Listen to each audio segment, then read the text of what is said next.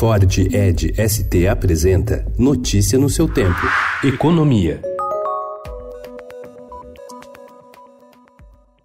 O ministro da Economia Paulo Guedes afirmou ontem que o Brasil conversa com a China sobre a possibilidade de estabelecer uma área de livre comércio entre os dois países. Neste estágio, barreiras tarifárias não mais atrapalhariam a venda dos produtos. A nossa política, muito claramente, desde o início, foi: We are seeking higher grounds of integration. Se pudermos exatamente passar do Mercosul para o OECD, passamos. Se pudermos passar para um Free Trade Area também com outras regiões do mundo, passaremos sempre seeking higher grounds. É uma decisão. Queremos nos integrar às cadeias globais. Perdemos tempo demais.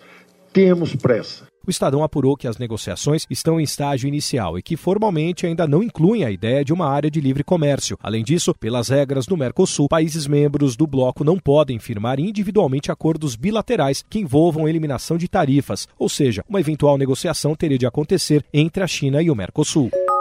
O secretário de Previdência e Trabalho, Rogério Marinho, previu que, naturalmente, haverá pressão para que a redução dos impostos cobrados sobre a folha de salários prevista no programa Verde Amarelo seja ampliada. Em entrevista ao Estadão, Marinho disse que o Congresso pode buscar uma forma alternativa para financiar a desoneração proposta, caso não aceite a taxação do seguro-desemprego para bancar a medida. A escolha do seguro-desemprego para financiar a desoneração para as empresas que contratarem jovens de 18 18 a 29 anos tem sofrido forte resistência dos parlamentares.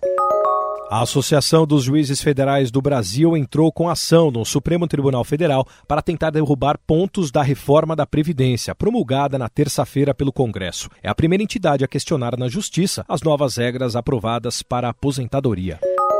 O comércio varejista brasileiro mostrou fôlego em setembro. As vendas cresceram 0,7% em relação a agosto, reforçando sinais que a indústria e serviços já tinham mostrado. A atividade econômica manteve a tendência de recuperação no terceiro trimestre, segundo dados divulgados ontem pelo IBGE. Notícia no seu tempo. É um oferecimento de Ford Edge ST, o SUV que coloca performance na sua rotina até na hora de você se informar.